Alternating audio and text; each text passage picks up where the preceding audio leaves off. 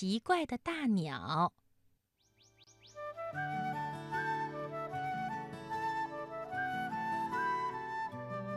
从前，有一只活泼快乐的小百灵鸟，它和妈妈快乐的生活在一起。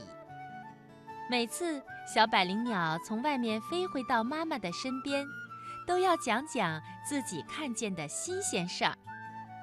这次，小百灵鸟还没有说话，就先笑了起来，哈哈，妈妈，我看到了一只。好丑好丑的大鸟，是吗？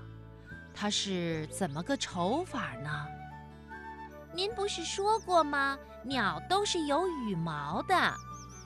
是啊，只有鸟类才有羽毛，没有羽毛，鸟儿们就不能飞翔。而且羽毛还有保暖的作用。因为有了各种颜色、各种形状的羽毛，才有白色的鸽子、红色的鹦鹉、黑色的八哥、绿色的翠鸟和孔雀的漂亮尾巴呀。可是妈妈，我看到的大鸟一根羽毛都没有，真是丑死了。嗯，哪里会有没有羽毛的大鸟呢？小百灵，对你自己不熟悉的东西和事情，可要多了解了解呀。过了两天，小百灵又对妈妈说：“妈妈，妈妈，那只好丑好丑的大鸟还好笨好笨呢。”是吗？你为什么说它笨呢？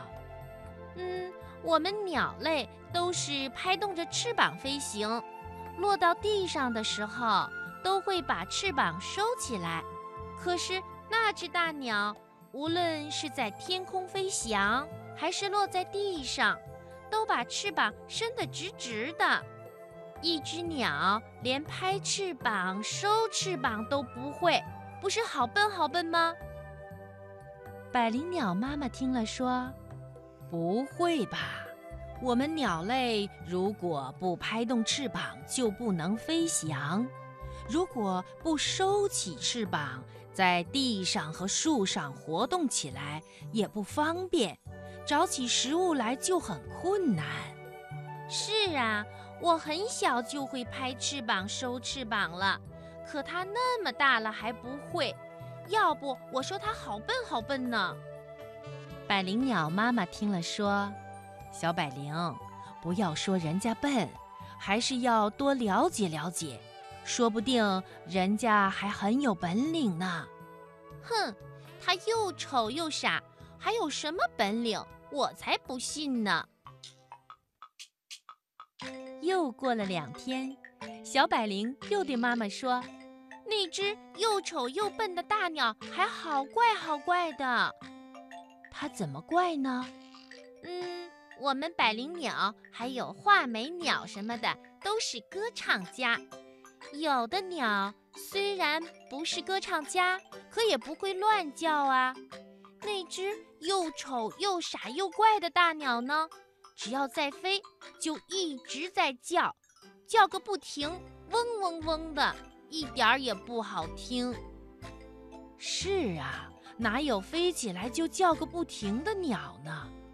百灵鸟妈妈想了想说：“嗯，不过你还是要多了解了解人家，更不要说人家傻笨怪，说不定有一天你还会和人家做朋友呢。”哼，小百灵鸟可不服气了，他说：“那么丑、那么傻、那么怪的大鸟，我才不会和它做朋友呢。”过了些日子，小百灵鸟生活的地方遇到了旱灾，好多好多天都不下雨了，井里都没有水了，小河都干了，美丽的花朵渴得低下了头，绿色的小草都变黄了，农民伯伯地里的秧苗都要渴死了，就连小百灵和妈妈经常落脚的大树都在掉叶子，怎么办？怎么办呀？小百灵和百灵鸟妈妈本来是可以搬到别的地方去住的，可是他们不愿意看到小草、花朵还有田里的秧苗渴死。于是啊，小百灵和妈妈就从很远很远的地方衔来水，去浇那些小花、小草和秧苗。不过，他们只能衔来一点点水。哪里能救那么多的小草、小花和秧苗呢？小百灵急坏了，他对妈妈说：“怎么办呀，妈妈？怎么办呀？”妈妈叹了口气说：“唉，除非下雨，不然这场旱灾就解除不了。”就在这时，天上飘来几片淡淡的云。小百灵兴奋地叫起来：“妈妈，妈妈，天上有云了，是不是要下雨了？”妈妈抬头看看那些云，说：“不行啊，云太少了，就是下雨也只有一点点，根本不够给小草、小花和秧苗解渴的。”可就在这时候，云彩之间传来了嗡嗡声，小百灵指着天上对妈妈喊道：“妈妈，妈妈，你快看，快看呐！这就是那只又丑又傻又怪的大鸟啊！”妈妈看了看那只奇怪的大鸟，笑了。她说：“傻孩子，那是飞机。飞机，它在干什么呢？”这时候。只见飞机飞过的地方下起雨来，妈妈高兴地说：“这是飞机在进行人工降雨呢。”人工降雨？